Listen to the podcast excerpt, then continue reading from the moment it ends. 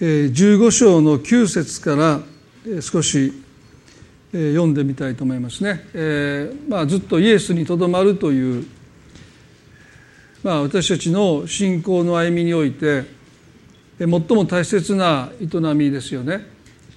しかし非常に抽象的でなかなかこうイエスにとどまるということの意味を、えー、本当に理解することなくなんとなく受け止めてしまっているかなというふうに思いますよね。でこのヨハネの15章の9、10、11を今日まず最初にお読みします。父が私を愛されたように私もあなた方を愛しました。私の愛の中にとどまりなさい。もしあなた方が私を私の戒めを守るならあなた方は私の愛にとどまるのです。それは私が私の父の戒めを守って私の父の愛の中にとどまっているのと同じです。私がこれらのことをあなた方に話したのは私の喜びがあなた方のうちにもありあなた方のうちにありあなた方の喜びが満たされるためですここでイエスはイエスにとどまるということはイエスの愛にとどまることだとおっしゃったイエスの愛にとどまるとはイエスの戒めを守ることだとおっしゃった。ですから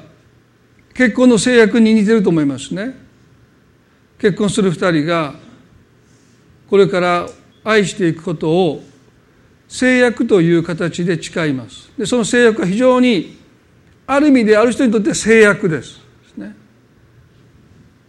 止める時も貧しき時も健やかな時もやめる時もあなただけを愛しますというですね先週先々週も話をしましたけども私たちの今暮らしている社会ではこの戒めを守るとか制約を守るとかということと愛愛とか切り離されてますね。まあどちらかというと愛とはもっと自由なものだってそんな制約とか契約で縛るのはよくない人を好きになったらその気持ちが真実だって。ですから相手に夫がいようと妻がいようともしあなたが心からその人を好きになったらその感情がその気持ちが真実だ、まあ、そんなことをまあためらいもなく言葉にできる時代に私たちが生きていますよね。しかし聖書は愛するとは戒めを守ることだって約束を守ることだって。ですから私も結婚の式をするときにこの制約をできたら毎年毎年思い返していく。愛するとはこの約束を守り続けていくことなんだそれが愛にとどまることなんだ。まさにイエスがおっしゃったことはそうですよね。もしあなたが私を愛するならば私の戒めを守るはずだって。ね。先週戒めを守るというニュアンスがですねなんとなくこう堅苦しく感じますね。でもそれは私たちが従順と従属を理解してないからだということもお話をしました。で従順っていうのはその人を愛するがゆえにその約束を守ろうとします。で従属っていうのはそれを守らなければ何かを失う恐れからですね守ろうとする。す、ね。あの法と息子のお兄さんを取り上げましたけども今朝ももう一度それを取り上げたいと思います。ねルカの15章の15の29で兄息子が父にこう言いました、まあ、この背景皆さんよくご存知だと思いますけれども2人の息子がいて長男は真面目です。弟はまあどっちかというとやんちゃですよね。そして弟の方がお父さんに財産を早くくれって言ってその財産をせしめて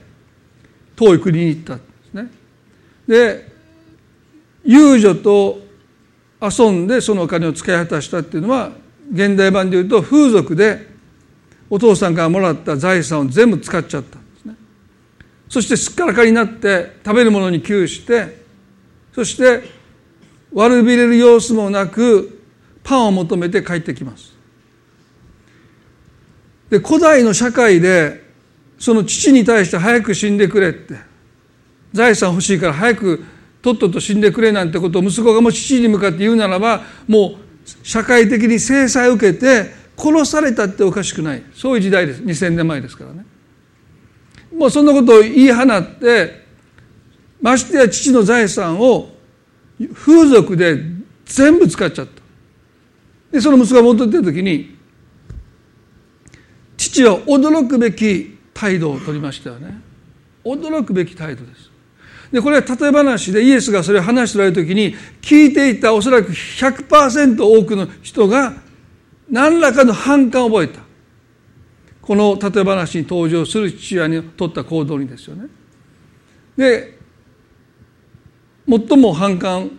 を覚えたのは兄でした。彼はこう言いましたね。ルカの15の29でしかし兄は父にこう言った。ご覧なさい。長年の間私はお父さんに仕え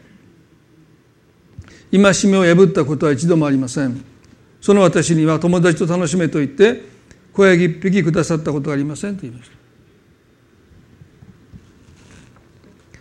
ご覧なさい。長年の間私はお父さんに仕え戒めを破ったことは一度もありません。その私には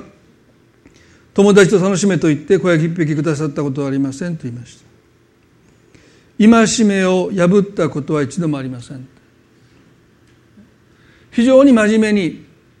言われたことをちゃんとしてきた。お兄さんがそこにいます。片や言うこと聞かないで家を飛び出して財産を使い果たして帰ってきた弟がいます。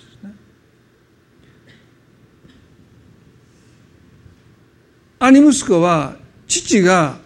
帰ってきた弟を罰しないで反対に超えた子牛をほふらせたのを見て非常に気取ったわけです。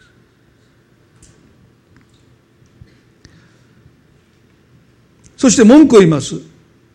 その私には友達と楽しめと言って小焼一匹くださったことはありませんと言いまし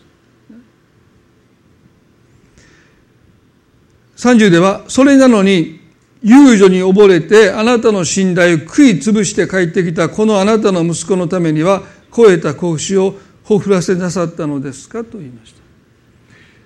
父の戒めを破るならば父から愛されなくなる父の祝福を失うと恐れて楽しむことすらしてこなかった兄がいます。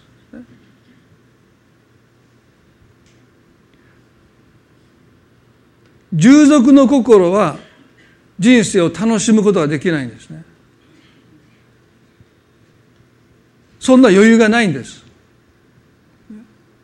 いつも怯えています。いつも恐れています。父親の顔色を伺っています。何か気に障るようなことをしてしまったらもう愛されないんじゃないか。もう祝福されないんじゃないか。怯えて暮らしています。その緊張の井戸が切れた瞬間が父が帰ってきた弟に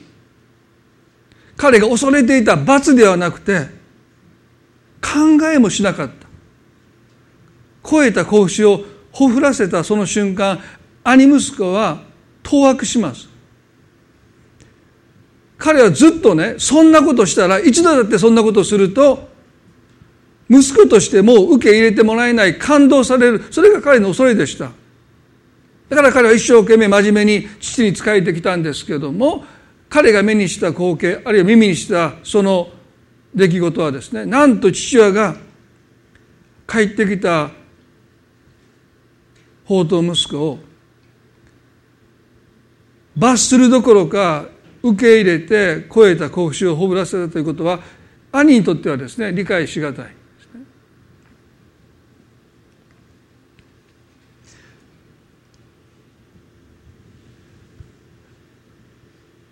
このことをですねルカの15章は少し遡ってそのいきさつを私たちにも教えてくれてますけれどもまずルカの15の23ですね。この息子が帰った時に父はこう言いました。そして肥えた子牛を引いてほふりなさい食べて祝おうではないか。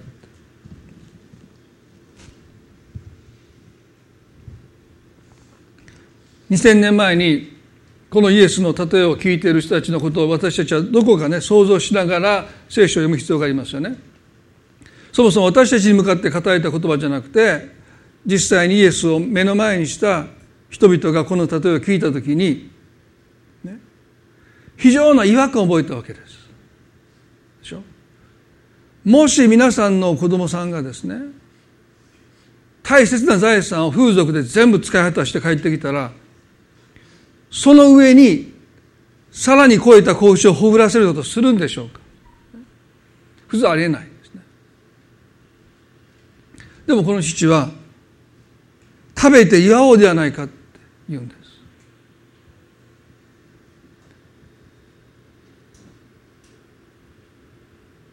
ですから聞いてる人たちはこのイエスの例え話を聞いて納得はしなかったと思いますよ。何を言ってんだってイエスは。25ではところで兄息子は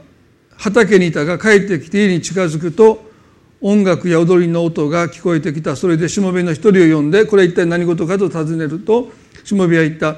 弟さんがお帰りになったのです。無事な姿をお迎えしたというのでお父さんが超えた格子をほふらせなさったのですと言いました。すると兄は怒って家に入ろうとしなかった。それで父が出てきていろいろといろいろなだめてなだめてみたとあります。イエスの例えを聞いていたおそらく10人中10人ですね。兄息子と共感したと思います。そりゃそうだって、ね、兄が怒ってそんなドラ息子のために父が開いた祝宴に加わろうとしないのは当然だって、ね、ですから人々はこの兄息子に共感したと思います。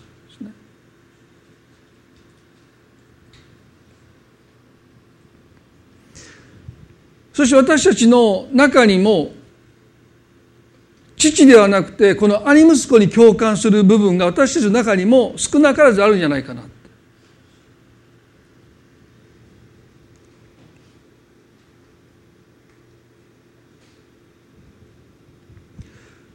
今日皆さんと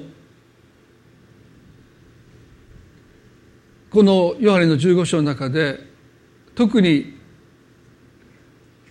イエスがおっしゃった言葉ですね。11節で「私の喜びがあなた方のうちにありあなた方の喜びが満たされるためです」とおっしゃった。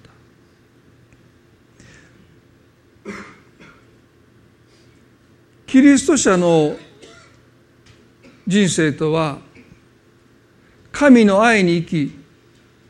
神の喜びに満たされて生きる人生だと思います。で神の愛に生きるということにおいて私たちは十字架のそのキリストの犠牲的な愛に心触れられてですねあの弟息子の経験を少なからずとも私たちはしています。神から離れて自分勝手に生きて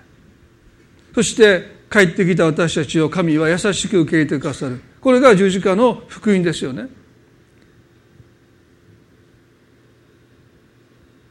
この世界中には20億以上のクリスチャンがいると言われてますけども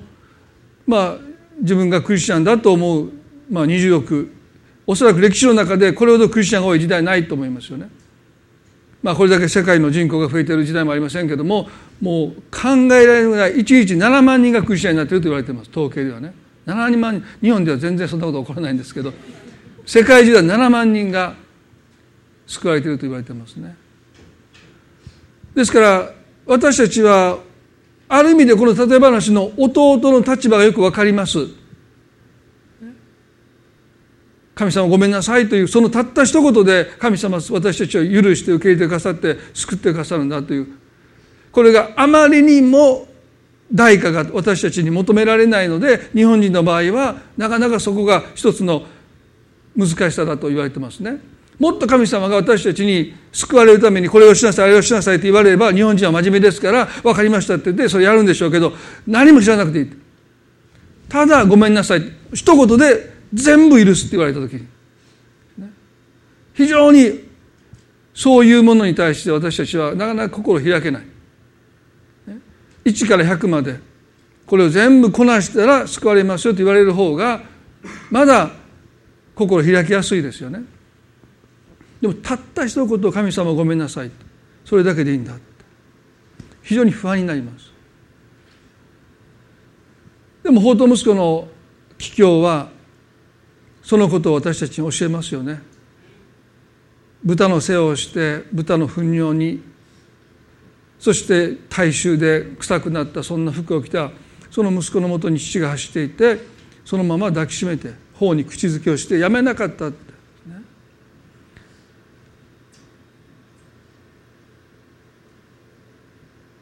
そういう意味で私たちはこの弟息子の経験をしているわけです。でももう一つ神様は私たちに願うことは兄息子の経験です自分が憐れまれて、祝福を受けるという喜びと自分ではなくて他の人が憐れまれて幸せになっていくその姿を私たちはどう喜べるのかというこれが神様の心ですよね。一人のイエスが十字架で苦しみながらその苦しみに耐えているその姿を見ながら神はその苦しみを通して私たちが幸せになることを願ってくださった。そんな親いないですよ。自分の一人子を犠牲にしてまで他人の子供を幸せにしたいという親がいるでしょうか、そんな親いないと思います。でも神様は一人子イエスを十字架につけてまで神に背を向けた人たちを幸せにしたいと願われた。そしてイエス・キリストもそのことに喜びを見出された。ですから父は兄息子に自分と同じような心を持ってほしかった。報道の限りを尽くして好き放題生きて帰ってきた息子を祝ってあげてほしかった。でも兄はそうすることを拒んでいくんです。なんで私が小ヤギ一匹もらったことのない私がなんであんな弟の帰郷を喜べるんでしょうか。だから彼は入っていくことをしないんです。でここでね父が出てきていろいろなだめてみたと書いてますね。神様が最も手を煩わすのはどっちかというとお兄さんなんですよね。私たちからすると弟の方が厄介ですよね。自由奔放でもう破天荒な人生を生きてもう好きなことしてですね。お兄さんは真面目で戒め破ったことがなくていつもそばにいるんだけどもいろいろとなだめてみたというこの表現はですね手を焼いたって。神様が手を焼くのは実は弟息子ではなくて兄息子のような人。すなわちね自分が正しいと思ってる人です。一番厄介です。私はダメだと思ってる人の方がまだ全然楽です。戒めを一度も破ったことがないって言い切る人が一番難しいです。まあ私今夫婦となる旅路を今もう渡しましたね。でその一章にこのこと書いてるんですね。自己自己義認と言います。聖書的には。自己義認神様が一番手を焼くのは自己義認に陥っている人。私は正しいと思ってる人です。まあ皆さん私たちの中には弟息子のようなところと兄息子のようなところが共存していると思います。ですから自分はダメだという思いを持ちつつも自分は間違えてない自分は正しいって。どこかでその自分の正しさを誇っているそういう兄息子的なものも私たちの中にあるんじゃないかな。ですから弟が無事に帰ってきたのに兄息子は喜ぼうともしませんでした。それどころか不平を口にします。自己義認に陥っていきますと人の命が限りなく軽くなっていきます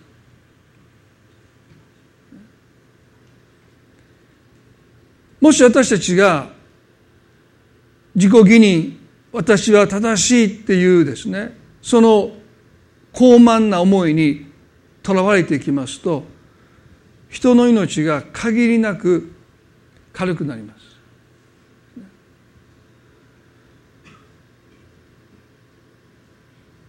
人の人生に対する関心が薄れます。皆さん時々私たちは自分の心を探る必要がありますよね。知らず知らずのうちに私たちは真面目に一生懸命生きれば生きるほど自分は正しいというですねあの人のようじゃないってお兄ちゃんじゃないお、ね、妹やもう人と比べて自分の方が正しい私の方が真面目にやってきたっていう思いが私たちの中に入り込んできますと人の人生に対する関心がますます薄れますね。ですからしもべがやってきてあなたの弟さんが無事に帰られましたと言われても彼は驚きもしない。もうスルーします。そして父がその弟に子牛を与えたことに反応します。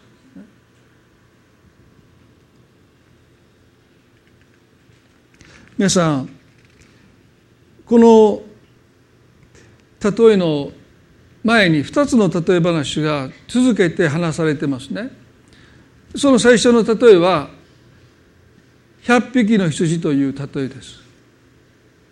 ある人に100匹の羊がいて1匹の羊が勝手にどっかに行っちゃっていなくなりました。するとイエスはこうおっしゃるんです。ルカの15の4でですね。あなた方のうちに羊を100匹持っている人がいてそのうちの1匹をなくしたらその人は99匹を野に野原に残していなくなった1匹を見つけるまで探し歩かないでしょうかと言いました。先ほども言いましたけどこの例えを聞いている人たちはこのイエスの言葉に同意できませんでした。100匹がいて勝手に迷い出た1匹を探しに行くために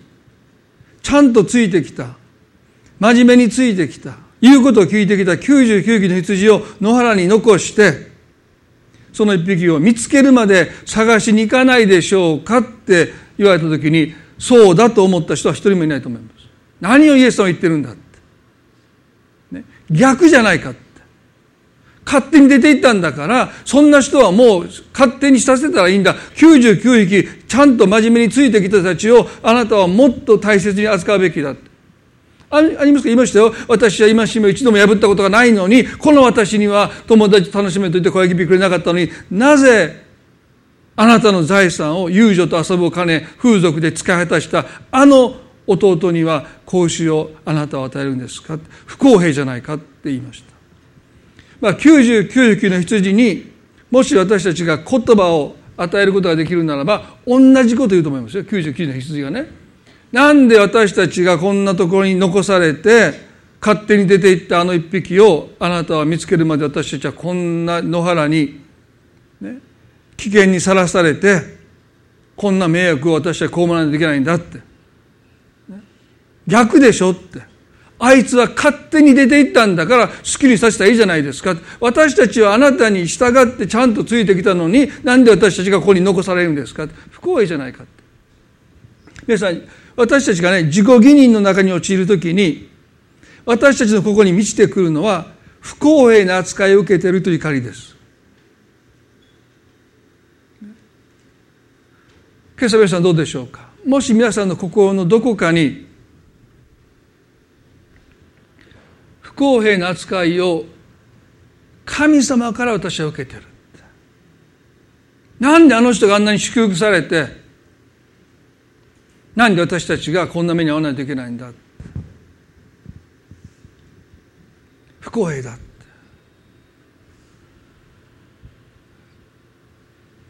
まあ個人的な見解にはなりますがクリスチャンが喜びを失うのは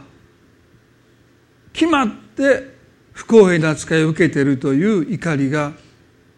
口にはなかなかしないんですよ。この兄息子もずっとと溜め込んでたわけですよね。でもそれが弟が帰ってきたことによって彼はそれをもう抑えることができなくてとうとう口にしました。父に向かって「あなたはひどい人だ」って。私をこんなふうに不当に扱うひどい方だって。兄は父に向かって文句を言い始めます。神様は皆さんにとって平等に公正に皆さんを扱っておられるというふうに心からそう信じておられるでしょうか。それとも私は不当に扱われてるって。あの人よりももっと私の方が真面目に生きてきたのになんであの人はあんなに祝福されてて私はそうじゃないんだって。そんなふうに思えてしまう時があるかもしれません。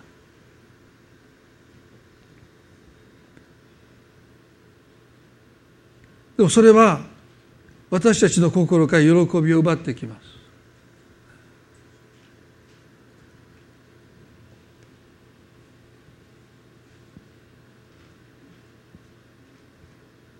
ぜひ皆さんね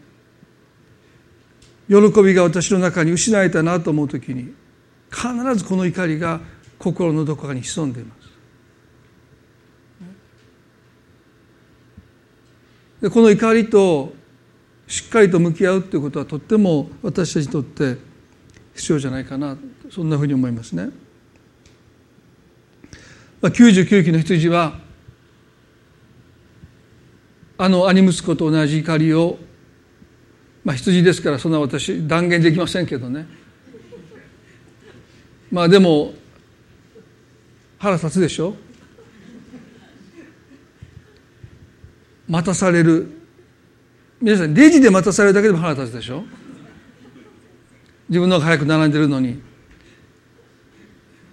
まあ私といつもいつもこの箇所を思い思い出しますよ。まあ、ジムにも、まあ、言ってでしょジムでもよう待たされるんですよ。もう人員削減してジムの人は少なくてね。でもなんかもうずっとピッてするのを待たされた時に不当に扱いだと感じる時ありますよね、まあ、レジでも、まあ、どこでもそうですよね。ですからこの99匹の羊が野原で残されたっていうのはやっぱり理不尽だと感じると思うんですよね。なんで私たちがって。先に私たちを家に連れて帰ってそれから探しに行ったいいわけでしょ？もう暗くなってもそんな仕方ない。その出て行った羊が悪いんですからね。まず俺たちを家に帰らしてって先に。でしょ？ちょっとそこで待っといてって言って見つけるまで探しに行くんですからね。でねこの例え話は聞いてる人にとってはね非常に不愉快な例え話なんですよ。イエスの例え話で聞いてる人たちが非常に慰めを受ける例え話もたくさんありますそういう話をたくさんされたんだけど特にこの3つの例え話は聞く人たちが非常に不愉快になるんですどうしてかそれは多くの人がその例え話を聞いて兄息子に共感するからですね。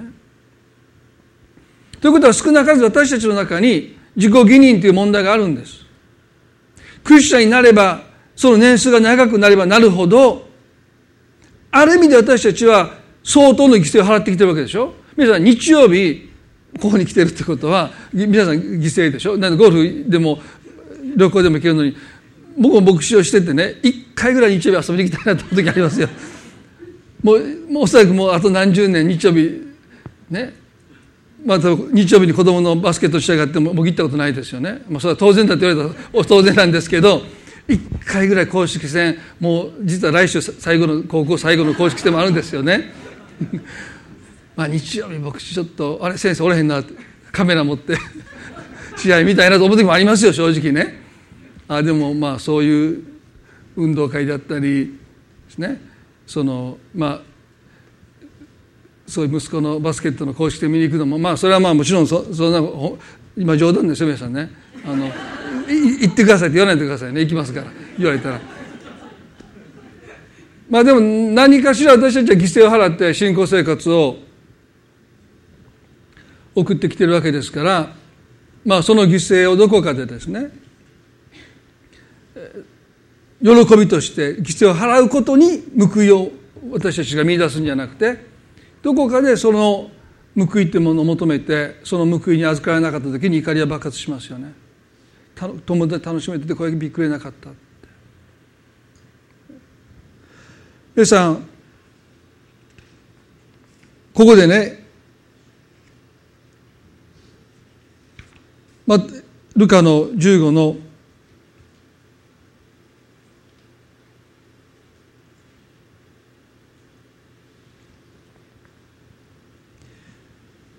7節でこの100匹の羊の例えの中でイエスはこういうふうにおっしゃいました。あなた方に言いますが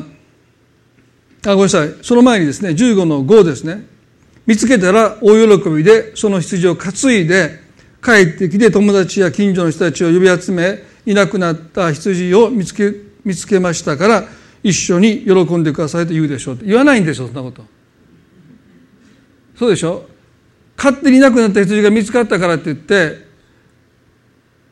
近所の人まで呼んできてね。一緒に喜んでくださいなんて普通しないんですよね。だからまたここで聞いてる人たちは非常に共感できないんですそんな羊飼いの姿に。でしょ？神様は何を喜んでおられるのかって。なんで帰ってきた宝刀息子を父はそんなにまでして受け入れて祝宴を設けるのかって。勝手にいなくなった羊を要は99匹の羊に迷惑をかけてそして主人の手も煩わせて予定も全部狂っちゃってもっと早くに帰るはずだったのに遅くになってみんな疲労困憊してそんな羊のためになんで近所の人まで呼んできて一緒に喜んでくださいっていうのか言わないですよ。聞いてる人たちは非常にそれを聞きながらですね葛藤するんですね。何をイエスは言おうとしてるのかな。でこの後こうおっしゃったんです。15の7で。あなた方に言いますがそれと同じように一人の罪人が悔い改めるなら悔い改める必要のない99人の正しい人に勝る喜びが手にあるのですと言いました。余計なことイエスとおっしゃったんですね。ここでもしイエスがね一人の罪人が悔い改めるなら、その次カットして、喜びが天にあるのですと言えば、みんなそうだって、一人の人が、ね、神様ごめんなさいって言って帰ってきたら、ああ、もうよかったって、ね、救われたって、みんな喜べるんですけど、非常に腹立たしいこと。聞いてる人たちがですよ、聞いてる人たちがカチンとくること言うんですよ。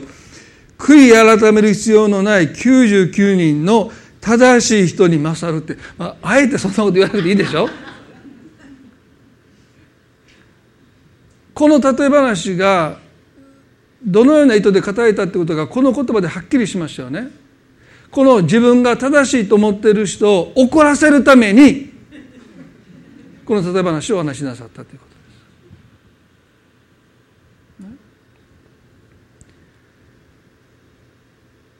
す。イエスの意図はもう的中しますよね聞いてた人たちはこの例え話を聞いて非常に憤った。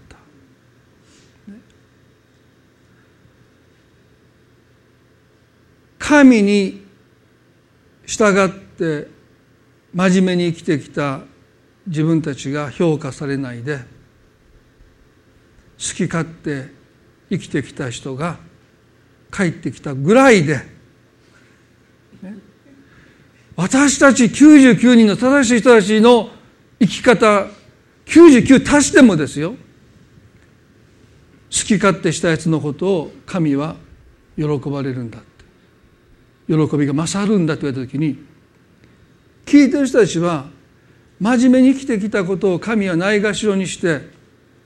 蔑んでおられるかのように感じたはずです。兄息子がそれで憤ったようにですね。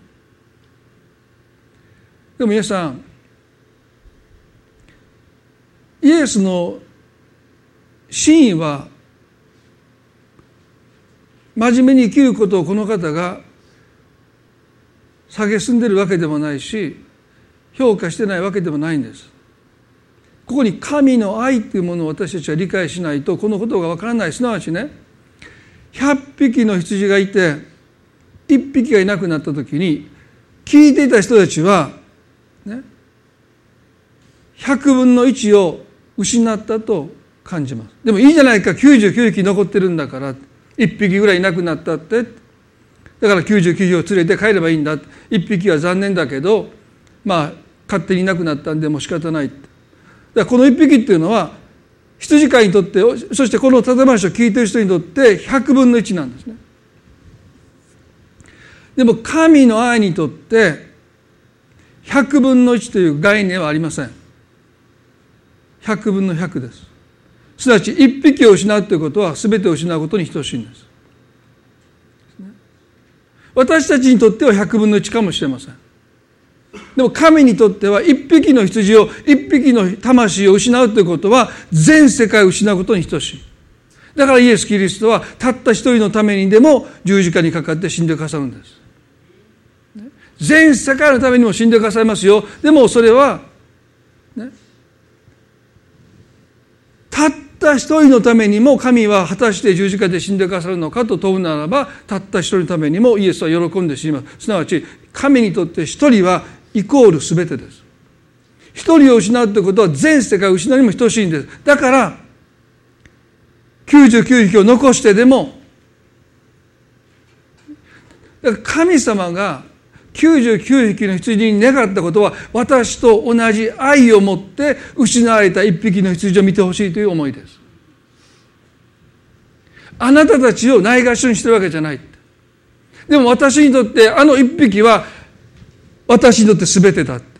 でもしこの愛に私たちが本当に心開かれるならば99匹の側に私たちが立っていた時にですね私たちの真面目に生きてきたことがないがしろにされたと怒るんではなくて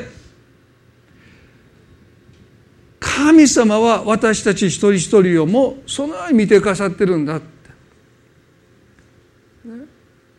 神様にとってあなた一人を失うことは全世界を失うことに等しいんだ人の命は地球より重いって言った有名な言葉がありますけどもね。そういうことがもうほとんど私たちの中ではもう真実味を失ってますよね。まあ、私ね、まあ、正直に言いますと牧師をしていてね一つ時々虚しさに襲う時があるんですね。それはまあ言えば自分の人生のほぼ全てを捧げて一人でも多くの人にこの福音を語りたいと思うんですね。でも私のたかが7080の例えば人生全てを使ったとしても届けることのできる人の数はたかが知れますよね。ねたかが知れてます。もう東京に行けばそのことがもうすごく、まあ、島本町によればあんまり人がいないのでそう思いながらならない。東京に行ってねもうあの人人人人人もうあの山の線なんか見たらですねもう虚しくですよ。もう自分の人生を捧げたってたかがもう知れた人たちにしか届けない。でももうこもうもううんざりするほど。で電車乗ってたら人身事故がありました人身事故がありました人身事故がありました人身事故がありましたってもう東京にいれば、まあ、大阪でもありますけどでも東京にいたらもうこの線で今電車が止まってます。ここで救助活動してますってもう毎日どこかでどこかの線で人が電車に身を投げて死んでるわけでしょ。でもう東京の人に聞いたんですね。そんな状態で大変じゃないですかって言ったらもう心オフにしてる、ね、ですからもう人身事故が発生しました。今救助中ですって言ってももう大丈夫かなとか助かるかなってそんなことをもう考えてたら身が持たないのでもうオフにしてるからもう新聞見たり携帯見たり iPad で何か読んでたりしてる。まあ、私たちの今生きてる時代は人の命が地球より重いなんていうことはもう程遠い。もう軽軽すぎて。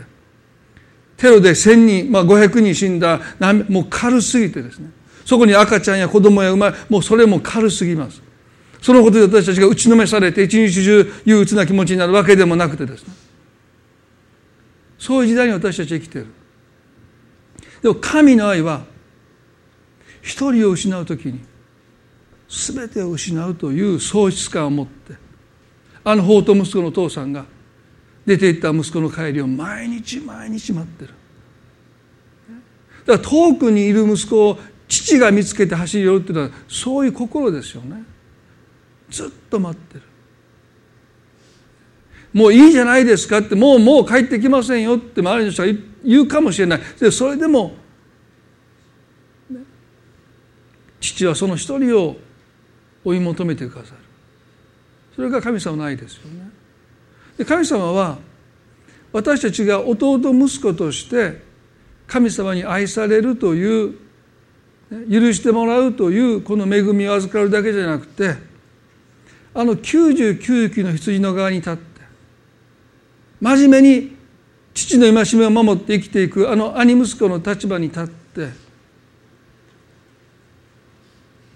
神様が憐れんで祝福してくださるその祝福を一緒になって喜べる人になってほしい。それが99匹の羊に求めた神の心であり兄息子に求めた父の思いでした。私と一緒になって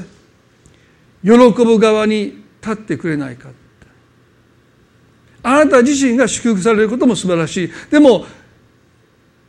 祝福を受けるのにふさわしくない人が許されて祝福されて幸せになっていくのを私と一緒に喜んでくれないかって。それが愛する御子イエスを十字架につけてまでして一人の人を救おうとする神の心です。そしてその心を神は私たちにも一緒になって持ってくれないかだから私たちが真面目に生きていくことには価値がないんじゃないんです。だからこそ神は一緒になってそうでない人たちを私が許し祝福していくそのそして幸せにしたいと願うその心にあなたも寄り添って一緒に人々の幸せを祝える人になっていってほしい皆さん私たちはどうでしょうか？兄息子のように宿営に入っていくことを拒んで父が出てきてなだめてもなだめても彼は首を縦に振りませんでした。なんで俺がでも父は兄に一緒に祝宴に入っていって弟の帰郷を一緒になって喜んでほしかった。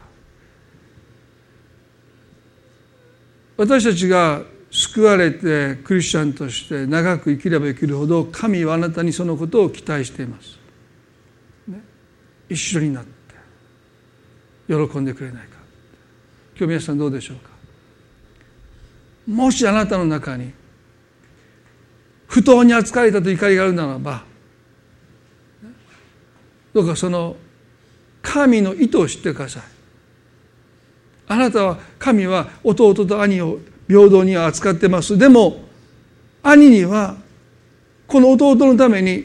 喜んでやってほしいって祝ってあげてほしいってそう願われた。そしてあなたにも神はそのことを願っておるんじゃないかな。でもう一つね私たちが本当に幸せになりたいと思うならば兄息子の立場に立って人の幸せを心から祝える人になっていくことですよね。一言お祈りしたいと思います。どうぞ目を閉じてまず皆さんに質問したいと思います。どうぞ目を閉じたままあなたの心には喜びがあると思います。でもその喜びはあなたが受けた幸せの喜びであるならばやがてそれだけではあなたの心は喜びで満たされることはないと思います。神様の願いは私の喜びがあなたのうちにありって言いました。すなわち他者の幸せを喜べるその喜びがあなたの内側に溢れてこないと私たちは喜びに満たされるという経験をしません。絶えず喜びが欠けていきます。欠乏していきます。そしてやがてそれは不当な扱いを受けているという怒りに変わっていきます。今日あなたの中に喜びが満ちているでしょうか？私の人生にはもう何もいいことがありませんともしそうあなたがそう言うならばあなたの周りの人の人生には祝うことが祝いお祝いすることができることがいっぱいあるじゃないでしょうか。今はあなたの人生には悲しみしかないかもわからない。でもあなたの周りの人の人生には喜べることがあるんではないでしょうか。神はあなたに父と同じ心を持って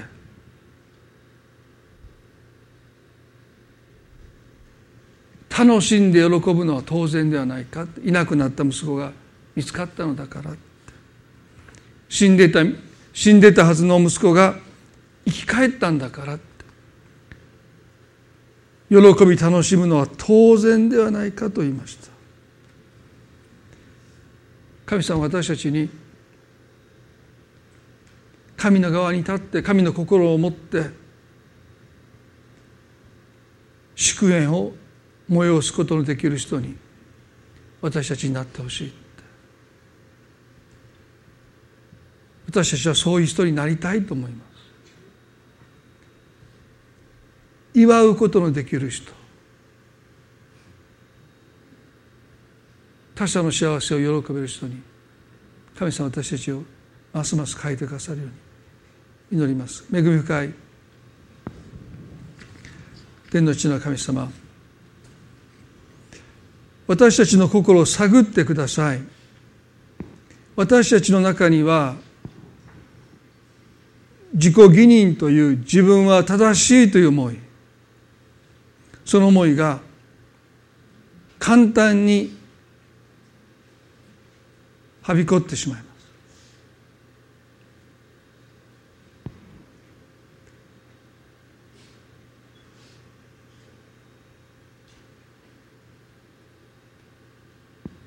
神様あなたは私たちを不当に扱われることはありません。でも自己義認に陥っていくといつも不当に扱いを受けているという怒りが心に渦巻いてきます。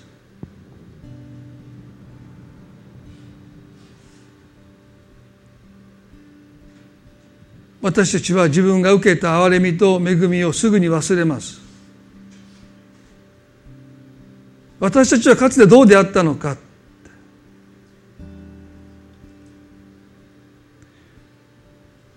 例えば私たちが自分が子供時代のことをすぐに忘れて子供には自分がしなかったことを平気で要求できます。私たちは受けた恵みを憐れみを愛をすぐに忘れます。私たちもかつてあの弟息子のようでした。そして神はパン欲しさに帰ってきた私たちを。抱きしめて受け入れてくださった。でも私たちは今度そのことを他者にはできないでいる私たちがいます。ハードルを高く上げて本当に心から悔いたのかって本当に心から申し訳ないと思ってるのかって。かつて私たちはそんなに心から悔いたわけじゃない。そんなに心から申し訳ないと思ったわけでないのに許されたにもかかわらずです。神様兄息子の怒り私たちの怒りでもありますが父は兄息子に願いました。一緒に弟の帰郷を無事に帰ってきたことを祝おうではないかって。死んでいたものが生き返ってよみがえってなくなったものが見つかったんだから楽しみ喜ぶのは当然ではないかって。あなたの愛一人を失うことは全てを失うことである。この神様の喪失感どれだけ私たちを神ご自身が慕っていてくださるのか。こんなにたくさんの人がいると私たちはもうそのことすら分からなくなってきます。でもキリストはあなたのためだけに十字架で死んでくださる方です。あなたの代わりはいないんですあなたじゃなきゃダメなんです。あなたを愛しているんです。他の人じゃダメなんであなたを神は慕い求めてくださってる。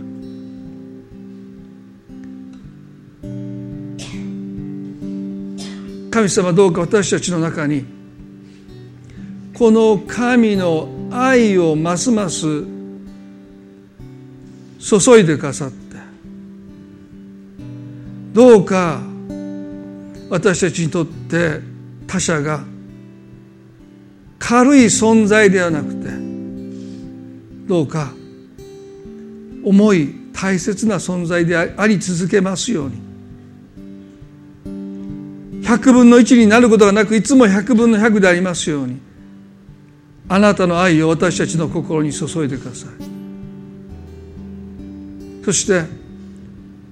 神の心に寄り添って祝宴を設ける側に私たちが立つことができますように。他者の幸せを喜べる人にますます私たちを変えてください。その時神の喜びが私たちのうちにあり私たちの喜びが満たされてくるとイエス様おっしゃった。そういう人にそういうクリスチャンにますます私たちはなりたい。そう願います。神様今日あなたが一人一人の心を探っていてくださって傷ついた傷があるならばどうぞ癒してくださってどうぞ喜びで心を満たしてください。神の愛に生き神の喜びに満たされた人生にますますなりますように。この礼拝を感謝いたします。愛する私たちの主イエスキリストの皆によってこの祈りを見舞いにお捧げいたします。それではどうぞ皆さん立ち上がっていただいて最後に賛美を捧げたいと思います。美しい素晴らしい主その御手で我がすべて治め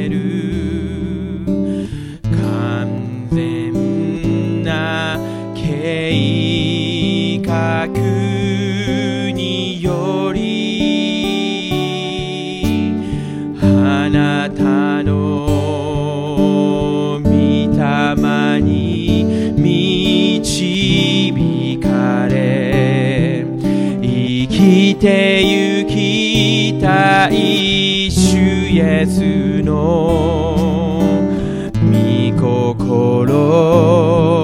のままに。召されたこの道。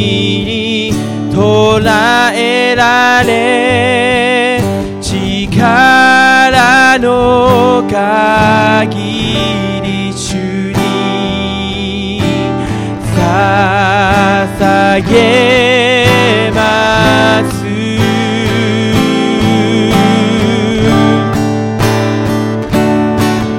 用いてく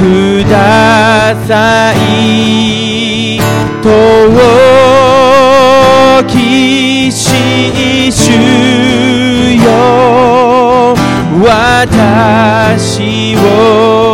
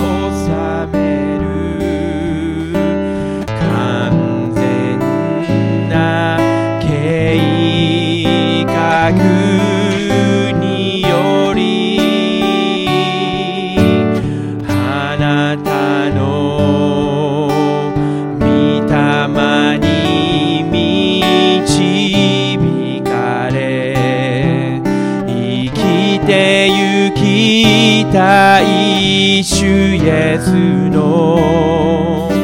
御心のまま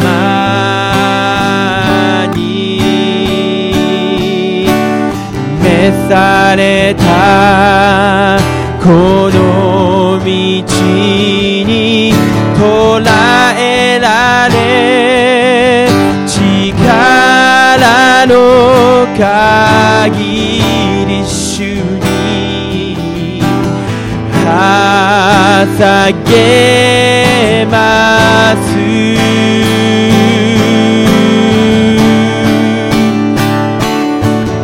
用いてください。遠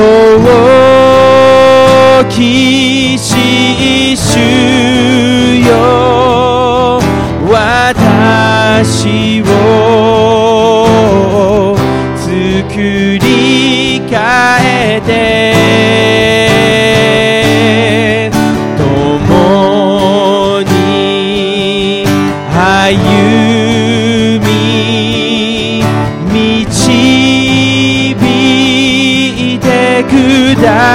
さい作り主主イエスよ共に歩み共に歩み導いてください